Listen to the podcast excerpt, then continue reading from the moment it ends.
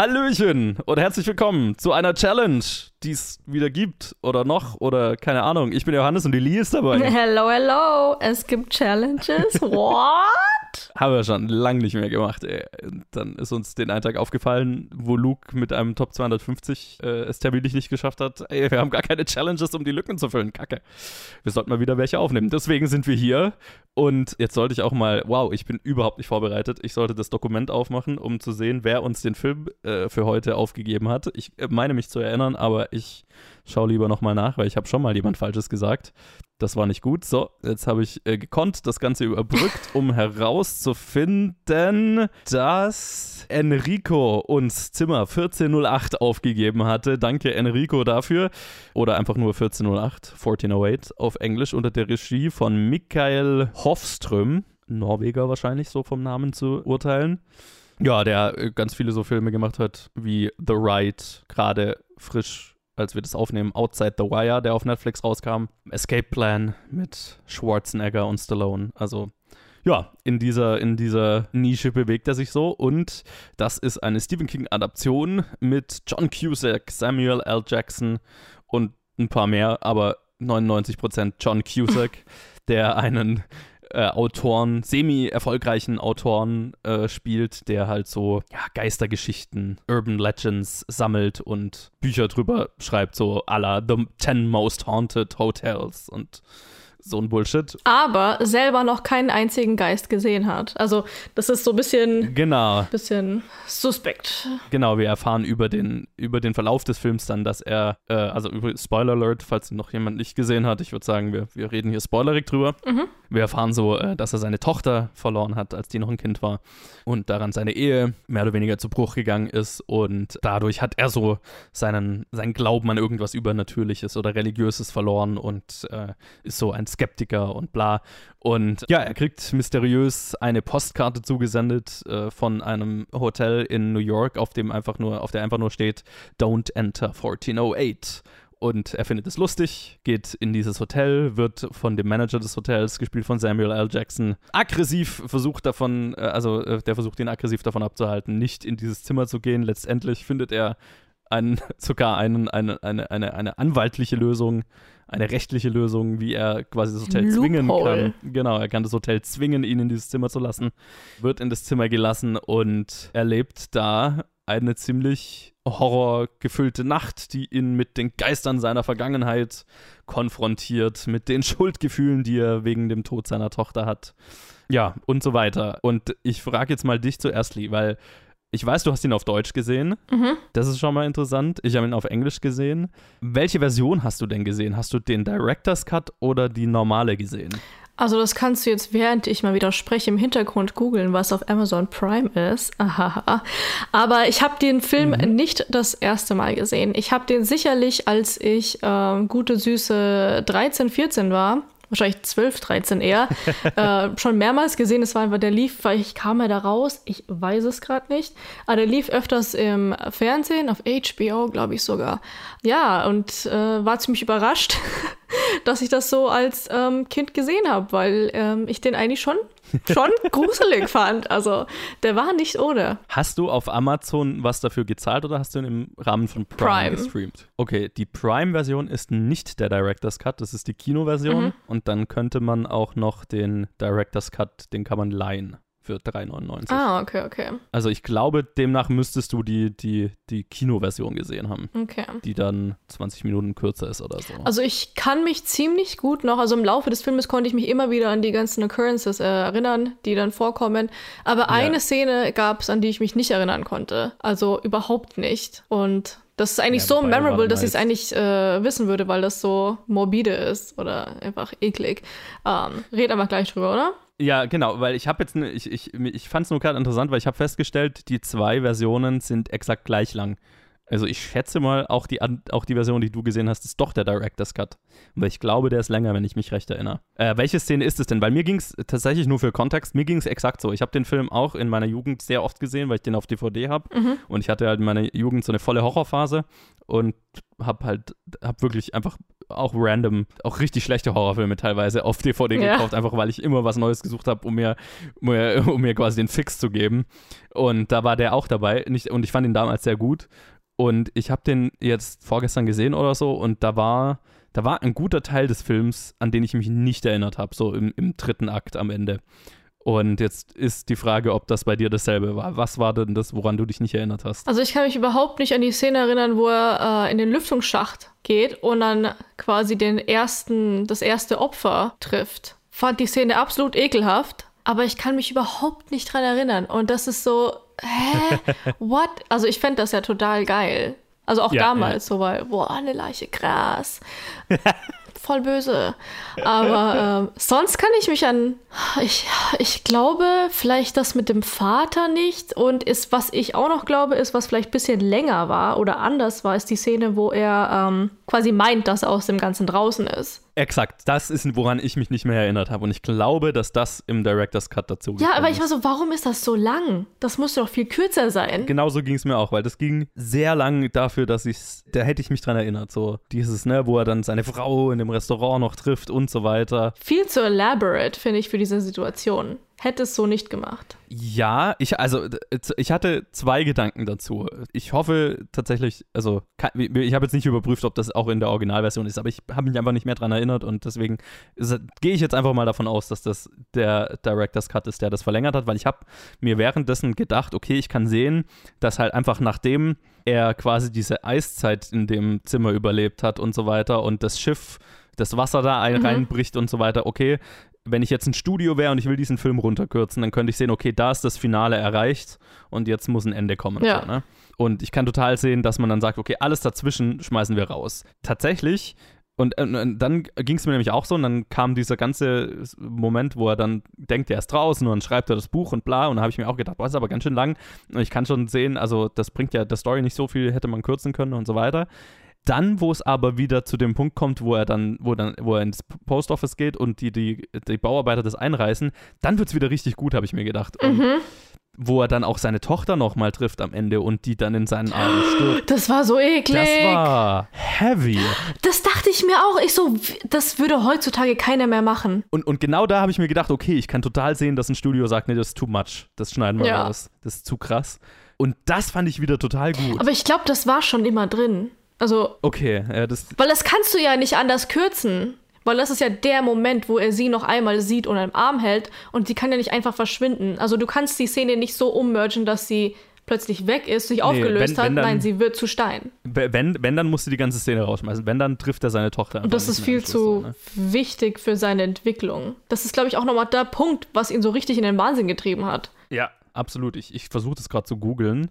Aber ich finde, es gab, also es macht sehr, sehr viel Sinn, dass es ein Stephen King Verfilmung ist, richtig? Das ja, ich ja. voll, äh, ist voll an mir vorbei. Aber äh, ist so ein bisschen so ein Mini-Shining, ja? Ja, das erklärt einiges. Und es gibt vieles, was im Film echt genial war. Und dann manche Sachen, wo ich mir, wo es so Kleinigkeiten waren, wo ich mir warum und äh, Shocking, äh, ich weiß nicht, was da schon wieder schiefgegangen ist oder ob ich den einfach im Fernsehen geguckt habe und nie fertig geschaut habe oder whatever. Ich weiß es nicht mehr. Ich kann mich riesen Spoiler jetzt die nächsten fünf Sekunden, okay? Ihr wurdet gewarnt. Ich kann mich nicht daran erinnern, dass er gestorben ist. Ja, und ich, ich, ich lese gerade, also ich, ich, ich versuche das mal kurz zusammenzufassen, weil der, der, die Kinoversion hat ein ganz anderes Ende, sehe ich gerade. In der Kinoversion zündet er den Raum an und dann bricht die Feuerwehr die Tür auf. Und rettet ihn. Und die, hol und die holen ihn raus. Und er, äh, der, der, der äh, Manager, also Samuel L. Jackson, sagt ihm wohl einfach nur so, well done, Mr. Ensland. So, okay, er hat den Raum niedergebrannt, bla bla bla. Und er wacht im, im, haha, er wacht im Krankenhaus auf mit seiner Frau neben ihm. Da haben sie quasi das da ans Ende gemacht, so als würde sie ihn quasi nach dieser, nach dem im Krankenhaus besuchen. Und sie sagen so, okay, das Feuer wurde durch einen Kurzschluss wohl ausgelöst. Und genau, dann sagen, dann kommt irgendwie offscreen, wird halt einfach gesagt, ja, die haben das, das Hotel kurzzeitig dicht gemacht. Und er wird jetzt aufhören, Geistergeschichten zu schrei schreiben. Er ist wieder mit seiner Frau zusammen. Er findet seinen Tape Recorder, spielt es ab und hört in dem Tape Recorder die, die, die, also das, was Samuel L. Jackson im anderen Ende am Ende macht, hört er die Stimme seiner Tochter. Daran kann ich mich erinnern, glaube ich. Und genau, er ist wieder mit seiner Frau zusammen, die hören die Stimme ihrer toten Tochter und da ist Ende. Das habe ich gesehen. Holy shit, das ist ein komplett anderes Ende. Weil ich war auch so, what? Nein. Äh, was? Ja, Ach, ja, krass. Ja, ja. Ich, und da muss ich jetzt tatsächlich sagen, mir gefällt das Ende, was wir jetzt gesehen haben, besser.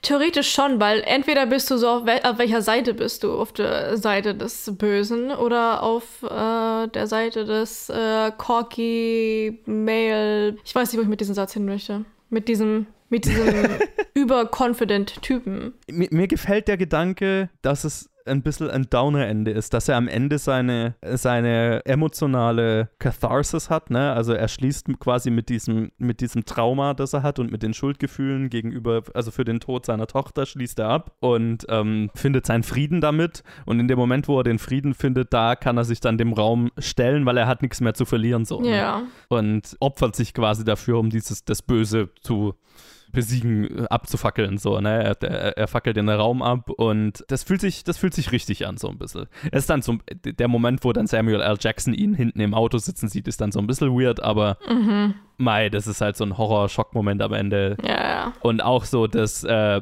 wo, wo, der letzte Shot, wo wir dann nochmal das abgebrannte Hotelzimmer sehen und er ist jetzt da quasi ein Geist, der da Das rumläuft. fand ich nicht so toll. Da hatte ich Gänsehaut. ja? Ah, okay, okay. Weil, ich ich habe hab mir so gedacht, er ist so ein bisschen Shining-esque. Er ist jetzt Teil des Hotels, so, ne? True. Gut. Aber Ich dachte, also, ich habe das voll erwartet, aber es kann nur mein Horror-Kitsch-Brain sein. Aber als Samuel L. Jackson losfährt und dann das Radio anmacht, das war wahrscheinlich mit Absicht so gemacht, habe ich wird voll erwartet, dass dieses Lied wieder spielt. We've only just begun. So. Right. Und dann war ich ein bisschen enttäuscht, dass es nicht passiert ist. Aber ja, und dann diese creepy Stimme von seiner Tochter so, keine Ahnung, was, Daddy, let's go oder irgendwie sowas. Genau, er ist jetzt, er ist jetzt quasi da im, in, Teil des Hotels wie mit seiner Tochter. Aber warum ist zusammen, seine Tochter weniger. Es gibt so viele Fragen. Vielleicht ist sie auch nicht da und ja, weil man sieht sie am Ende ja nicht. Er, er löst sich nur auf und geht Ja. halt quasi weg sozusagen. Also noch, ein, noch eine, so eine enttäuschende Sache. Ich will wissen, wer die Postkarte geschickt hat. Oder ist das einfach, können das. Weil warum anonym Hm. schicken? Du, wenn du ein Fan bist, dann. Also das ist auch so ein Unterschied zwischen, zwischen Kinoversion und, und Director's Cut, hab, weil ich hab, erinnere mich, dass ich damals, wo ich die andere Version gesehen hatte, immer gedacht habe, Samuel L. Jacksons Charakter hat ihm die geschickt. Und ich glaube, auf die Idee bin ich gekommen, einfach nur, weil er am Ende dann da in seinem Büro sitzt und quasi so zufrieden sagt, ah, well done, so nach dem Motto, okay, er hat seine Aufgabe erfüllt. Was natürlich ein bisschen komisch ist, weil ihn am Anfang so davon abhält, aber das war so, das weiß ich, dass es damals mein Gedanke war. Jetzt zum Nachhinein tendiere ich dazu so zu sagen, okay, das, das Hotelzimmer selber, das Hotel selber hat ihn da hergelockt, mehr oder weniger.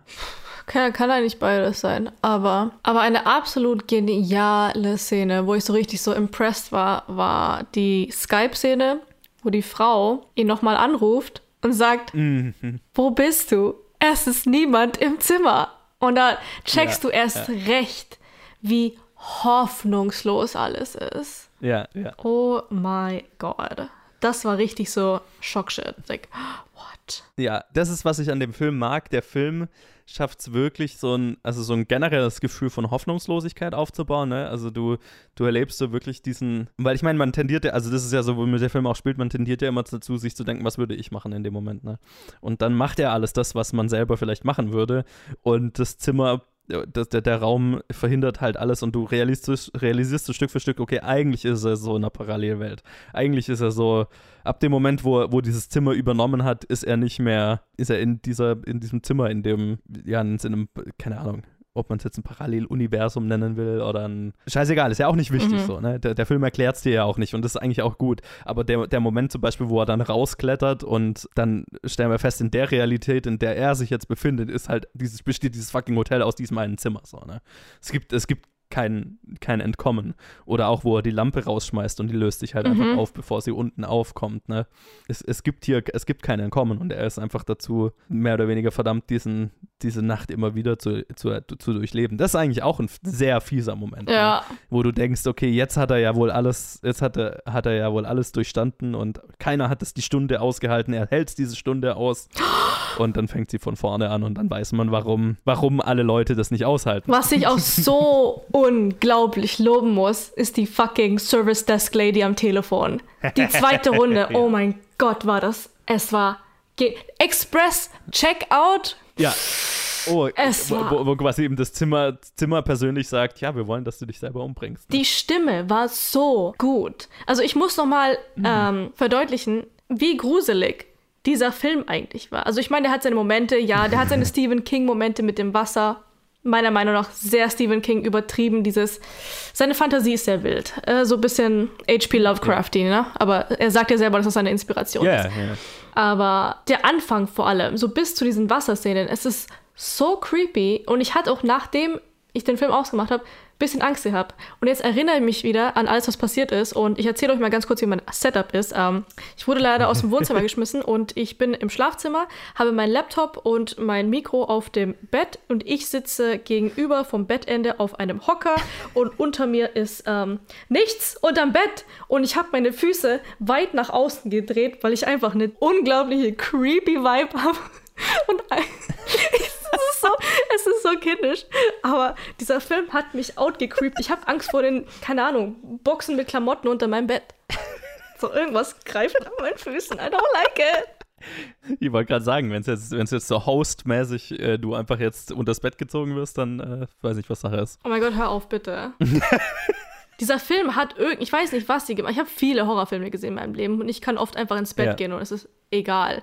Aber ich weiß nicht, was der gemacht hat, was er anders gemacht hat, dass er dieses, dieses creepy, diese Creepiness geweckt hat. Und oh, eine creepy Sache, es gibt ja keine Origin of Evil. Es ist ja nicht irgendwie eine Ja. Person gestorben und diese Person hauntet es, Ja. sondern nein, dieser Raum ist einfach böse. Das finde ich gut und schlecht. Das ist tatsächlich was, was ich an Stephen, Stephen King sehr mag, Mhm. dass er nicht dazu tendiert, seine, seine Sachen zu erklären. Beziehungsweise, wenn er es dann erklärt, ne, also zum Beispiel in dem Shining Sequel, finde ich es immer noch ganz gut tatsächlich. Aber äh, gerade an sowas hier, oder also ich weiß jetzt gar nicht, ob 1408, ob das eine Kurzgeschichte war. Es fühlt sich ein bisschen so an, als würde es auf einer Kurzgeschichte basieren, so wie zum Beispiel Der Ich glaube, Nebel. das ist von Night Shift, von dem Buch. Das kann sein, ja. Also zum Beispiel, was ich zum Beispiel an der Nebel mag, ist halt einfach, dass es nicht erklärt wird, woher der Nebel kommt, sondern er ist halt einfach da. In beiden Versionen. Es gibt ja zwei Mhm. Verfilmungen. ne? Es gibt die eine aus den 70ern oder 80ern, wo es tatsächlich, wie im, in der Geschichte, glaube ich, Geisterpiraten sind, die dann aus dem Nebel kommen und Leute umbringen.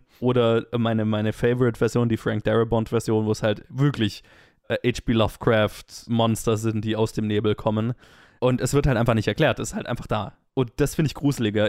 Das ist tatsächlich immer so mein least favorite Moment bei den meisten Geister-Horrorfilmen ist dann der Moment, wo, wo man dann feststellt, oh, der Geist will eigentlich nur, dass man ihm hilft, Mhm. sein, keine Ahnung, irgendwas zu machen, was er im Leben nicht mehr machen konnte. So. Das ist irgendwie auserzählt und da hört dann irgendwo auch immer der Gruselfaktor total auf, finde ich. Und jede Geschichte mit einem übernatürlichen Bösen, sage ich jetzt mal, die das auf den Kopf stellen kann oder halt einfach nicht erklärt, was Sache ist, das weiß ich tatsächlich sehr zu schätzen. Und das ist in dem Film, finde ich, sehr gut. Ja. Ein- Einfach nur der Gedanke, dass es ein Zimmer gibt, das keinen anderen Sinn hat oder keinen anderen, keine andere Motivation hat, als dich einfach zum Selbstmord treiben zu wollen. Ja, der absolute Wahnsinn. Und es gibt Das wahrscheinlich wieder Parallelen Ja. zu seinen Suchtproblemen, die er da wieder, zum Beispiel im Alkohol, das ist ja oft ein Theme, dass er das wieder damit so metaphorisch rüberbringt. Aber ich habe kurz mal auf äh, Goodreads nachgeschaut. Das Buch hat, äh, es ist ein eigenes Buch, es hat 608 Seiten und es heißt Everything's Eventual 14, also es ist in einem Ach Mist, 14 Dark Tales. Es ist doch eine Kurzgeschichte. Ich habe mich verguckt. Ah, okay. Genau. Wirkt ein bisschen zu, also ich glaube, für, für einen ganzen Roman ist es zu, zu dü- dünn. Ja. Tatsächlich habe ich eh das Gefühl, die meisten Stephen King-Sachen, die sich am besten für Filmversionen eignen, sind seine Kurzgeschichten. Einfach weil sie nicht so elaboriert dann sind und du so, also, ne, äh, wenn man jetzt zum Beispiel an die Dark Tower-Verfilmung denkt, die halt einfach total daran untergeht, dass halt einfach keine Zeit da ist, Mhm. da irgendwie ein großes Worldbuilding zu betreiben oder so, was halt einfach, das müsst ihr halt fast als Serie machen oder so, um dem gerecht zu werden. Die Kurzgeschichten sind die besten Filme, so fast, außer jetzt vielleicht Shining. Ähm, Misery, weiß ich nicht. Also wird extrem gelobt. genau, oh, den muss ich endlich, muss ich endlich schauen. Haben wir vorhin schon drüber geredet. Ja, da kommt vielleicht irgendwas Interessantes auf euch zu, aber dazu später irgendwann. Ja.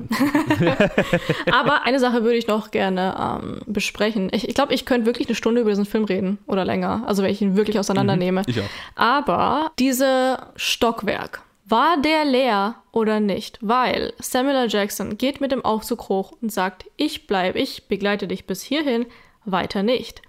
Was ja irgendwie heißen würde, dass dieser ganze Korridor schon irgendwie so, so eine Vibe hat, dass er da gar nicht hingehen würde. Was auch noch bedeuten würde, dass es keine Gäste gibt. Aber er bietet ihnen den Raum 1408 an.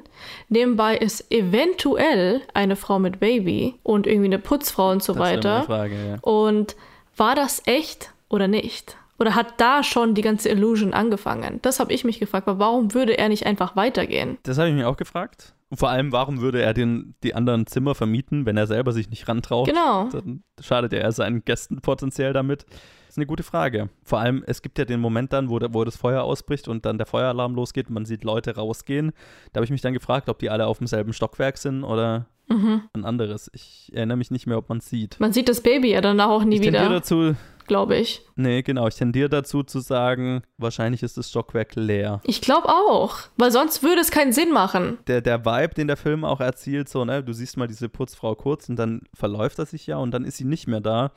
Und es steht nur noch dieses, dieser Wagen da und da steht Geschirr drauf, aber da laufen schon die Fliegen drauf rum, so, ne? Mhm, genau. Also da, da wird ja irgendwie suggeriert, das steht schon länger da. Und der, der Zimmerservice, den wir davor gesehen haben, die war dann ja nicht da oder war eine Illusion oder was auch immer er da gesehen hat. Und die Frau mit Kind ist ja dann so ein durchgehendes Ding, dass er die die ganze Zeit im Nachbarzimmer zu hören glaubt, aber sie ja offensichtlich Teil des, der, der Tortur ist, die das Zimmer ihm auferlegt, sozusagen. Ne? Ja. Aber es ist eine interessante Frage. Ja, das, äh, da habe ich mich gefragt, ist das irgendwie beabsichtigt oder nicht? Oder fehlt da die Zeit, es zu erklären oder irgendwie. Aber auch hier wieder so, ne? Ich mag, dass es nicht erklärt wird. Ja, du bist da Fan von, gell? Ja. Ich bin so curious. Ich kann oft nicht mit so offenen Enden leben. Kommt drauf an, wie es gemacht ist, finde ich. Also hier, hier trägt es zum Creep-Faktor bei, es nicht zu wissen. Ja. Für mich. Ne? Also die Gedankenspiele, die ich jetzt, die, die wir jetzt machen hier können, sind Teil des Spaßes, die, den ich an dem Film habe. Und das macht's gruselig, weil ich keine Antwort darauf habe und keine Antwort zu haben gruseliger ist, als eine Antwort zu haben. Und da, da funktioniert's. Ich meine, ein offenes Ende oder eine nicht beantwortete Frage kann auch schnell sehr mehr gewollt als gekonnt wirken. Ne?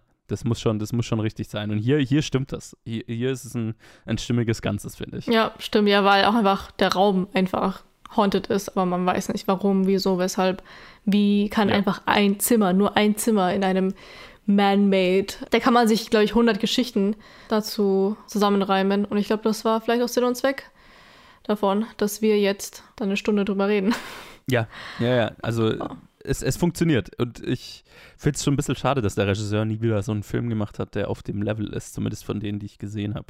Ich weiß auch, vielleicht war der Film ja auch nicht sehr erfolgreich. Das habe ich jetzt nicht, ich jetzt nicht recherchiert, aber das ist so ein Film, der so ein bisschen so einen Kultstatus hat. Ich glaub, ja, ich glaube, der war nicht so besonders erfolgreich tatsächlich. Aber einer, der, der mich schon eine Weile begleitet, einfach weil ich den sehr früh gesehen habe. Mhm, ja. Und ich habe ihn, ich hab ihn jetzt einfach auch schon ewig nicht mehr gesehen gehabt, deswegen hatte ich jetzt auch Bock auf die Challenge. Ich finde es umso cooler, wenn man quasi zwei Leute hat, die ihn schon mal gesehen haben und dann auch noch andere Versionen gesehen haben. Und dann, sonst wäre das nie, Ja. ähm, sonst wüssten wir das jetzt nie. bin sehr dankbar, die, äh, die Director's Cut-Version entdeckt zu haben, Mhm. weil, also zufällig, weil auch wenn ich jetzt sage, okay, der, der Moment, der Teil, wo er dann glaubt, raus zu sein, ist ein bisschen lang Ja. und hätte man bestimmt kür- kürzen können, ne? Und der Film muss bestimmt keine zwei Stunden lang sein, Mhm. so äh, einfach nur vom so vom, vom Vibe, den der Film so abgibt und so weiter, ist das, kann er, glaube ich, knackiger erzählt sein. Aber ich glaube, so das, was durch den Director's Cut hinzugekommen ist, ist mehr positiv als negativ, weil ich glaube, Das Ende ist stimmiger, gerade mit dieser, also das ist auch so ein bisschen so ein 2000er-Ding, so ein zynisches Ende Ja. zu haben. so ein, so ein Downer-Ende zu haben. Also wir haben, Luke und ich haben, glaube ich, schon mal drüber geredet, über Eden Lake und Oh Gott, Über, dieser Film. ja, der hat, der hat ein Downer-Ende, das sich falsch anfühlt. Aber, ähm, Das ist, sorry, okay, falscher Film, aber Ja. oh mein Gott, traumatisierend. Guckt ihn nicht. Spart euch die Zeit. Der ist nicht mal gut. nee, das Ende ist hated, hated. Jedes Mal, wenn ich drüber nachdenke. Furchtbar. So ein Hass, wenn ich drüber nachdenke. Ja, total. Nee, und ich habe halt gerade der Nebel angesprochen, der hat, der hat das beste Downer-Ende, das ich jemals gesehen Hey, habe. Spoiler nicht. Also wirklich. Ich habe den auch vor Jahren gesehen. Ich weiß nichts mehr dazu. Ich weiß nur Supermarkt. Ja, genau. Irgendjemand gibt uns die Challenge äh, der Nebel. Also das ist so ein, so ein so was, was eher in die Zeit passt, finde ich. Also die sind so alle für mich äh, ähnlich und so für seine emotionale Reise, ja, wenn man, wenn man, wenn, und der Film ist ja sehr, schon teilweise sehr heavy-handed, so wie er die, die Thematik, die Metapher da drin versteckt, so, also nicht mal wirklich versteckt, so, okay, es hier, es geht um die Schuldgefühle, die du mit wegen dem Tod deiner Tochter mit dir rumschleppst und hau, manchmal haut er dir so ein bisschen mit dem Vorschlaghammer da über, die, äh, über, über den Kopf. Aber das funktioniert im Director's Cut besser, finde ich. Einfach weil er mehr die Chance hat, sich mit Leuten auszusprechen und so, wir, wir sehen, wie würde er das Leben leben, wenn er rausgekommen wäre und dann ist das der Moment, wo er wieder reingezogen wird, umso fieser so, ne? Ja.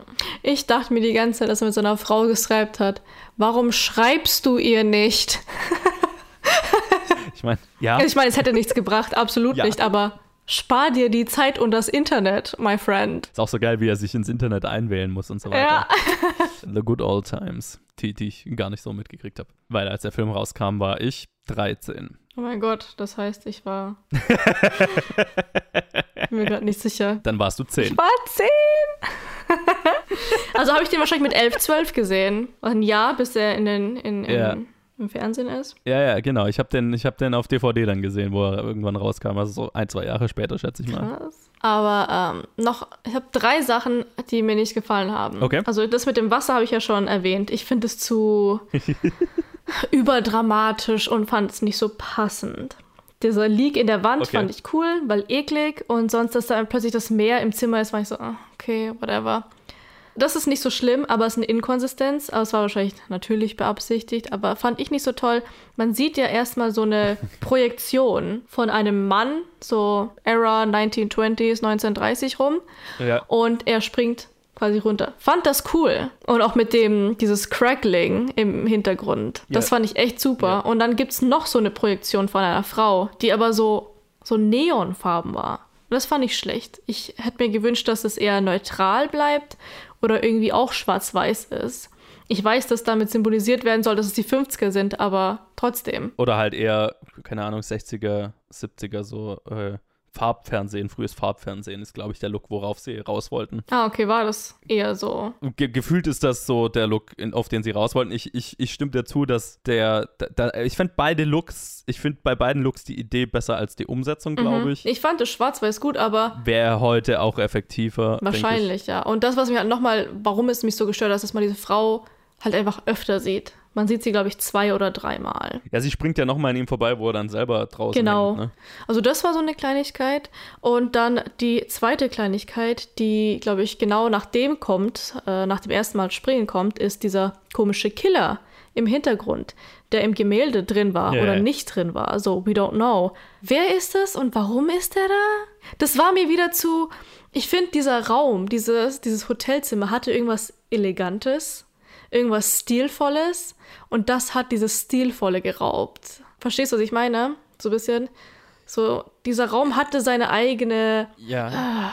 seinen eigenen Stil, so classy, alt. Naja, ich meine, es ist so ein bisschen, der Raum kriegt damit ein Gesicht und das ist ein Problem, weil es ist gruseliger, wenn der Ja, Raum. aber es war einfach so ein, so ein Lumberjack, so richtig cartoony. Ja, ja. Und das, da habe ich mich auch gefragt, warum? Man hätte das kostümtechnisch auch einfach anders machen können. Vielleicht hätte es in dem Buch so funktioniert, aber manchmal muss man einfach Sachen ein bisschen anpassen. Und ich fand, das hat einfach nicht reingepasst. ich, ich mag, ich, ich stimme dir zu, so in dem Moment, wo er von dem Typ angegriffen wird, ist es ein bisschen, ist es zu konkret, also zu konkret äh, im Vergleich zu dem anderen, was, wo der Raum dich ja subtiler versucht, in den Selbstmord zu treiben.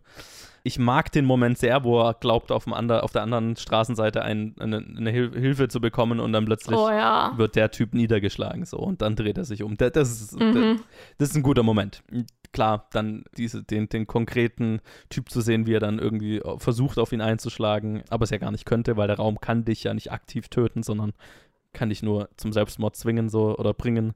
Das ist halt dann gruselig, aber ja, ich, ich stimme dir zu, das ist nicht der, der effektivste Scare oder der, der, der effektivste Raummoment. Ich meine, also der Jumpscare war da, definitiv. Ja, der ist gut und dann. dann Eine andere Umsetzung fände ich schöner. Aber ja, sonst bin ich im Großen und Ganzen echt überrascht und auch überrascht, dass ich den nach so vielen Jahren, nach guten, wahrscheinlich zehn oder mehr als zehn Jahren, immer noch echt gut fand. Ja. Und eigentlich voll underrated ist dafür, dass ihn so viele Leute gar nicht kennen. Also kann ihn nur empfehlen. Richtig creepy. Und genau, diese Director's ja. Cut-Version äh, auf jeden Fall. Und wenn man sich auch durch diese kurze Szene durchkämpfen muss. Das lohnt sich auf jeden Fall. Ähm, ich bin auch froh, ihn nochmal gesehen zu haben jetzt. Freue mich, den Director's Cut gesehen zu haben. Neun Minuten ist er länger, sehe ich gerade. Also das ist ja machbar. Nee, war cool und äh, äh, äh, ich, ich freue mich, dass ich ihn, dass er mir nach wie vor sehr gut gefallen hat. Ähm, oft ist es ja so, wenn du irgendwie in deiner Jugend irgendwelche Filme geil fandest, dann siehst du irgendwie mhm. die, die später im äh, zehn Jahre später oder so und denkst dir so, ja, was habe ich mir denn damals gedacht? Ähm, ich freue mich, dass der funktioniert nach wie vor. Und John Cusick ist, ist gut in, in, der Rolle und Samuel L. Jackson hat Spaß und das macht immer Spaß. Also von daher äh, voll die Empfehlung und äh, danke Enrico, dass, äh, dass ich den Film nochmal sehen durfte. Ja, ziemlich cool. Also ja, genau, so noch ein Lob sowieso ne, an Samuel L. Jackson, weil er einfach eine Legende ist. Hoffentlich kommt kein Skandal über ihn raus und ich muss diese Aussage bereuen. Aber er war Hammer, wie immer. Ja. Absolut. Alright, dann würde ich mal sagen, äh, genau, danke nochmal Enrico für die Challenge. Wenn ihr uns eine Challenge aufgeben wollt, könnt ihr das tun auf Social Media at planetfilmgeek überall oder planetfilmgeek at gmail.com. Schreibt uns einfach, wie es die meisten gemacht haben, einfach eine Liste anfilmen und dann arbeiten wir dir der Reihe nach ab und äh, erzählen euch, was wir von den Filmen gehalten haben. Äh, danke, Lee, dass du dabei warst. Na klar. Und nicht vergessen, ihr könnt auch uns, äh, ihr könnt immer jederzeit äh, Instagram-DMs äh, uns zuschicken. Yes das auch. Und äh, dann hören wir uns hoffentlich bald wieder in der Challenge. Wir haben fest vor, jetzt wieder mehr aufzunehmen. Yes. Fingers crossed. Bis dann. Bis dann.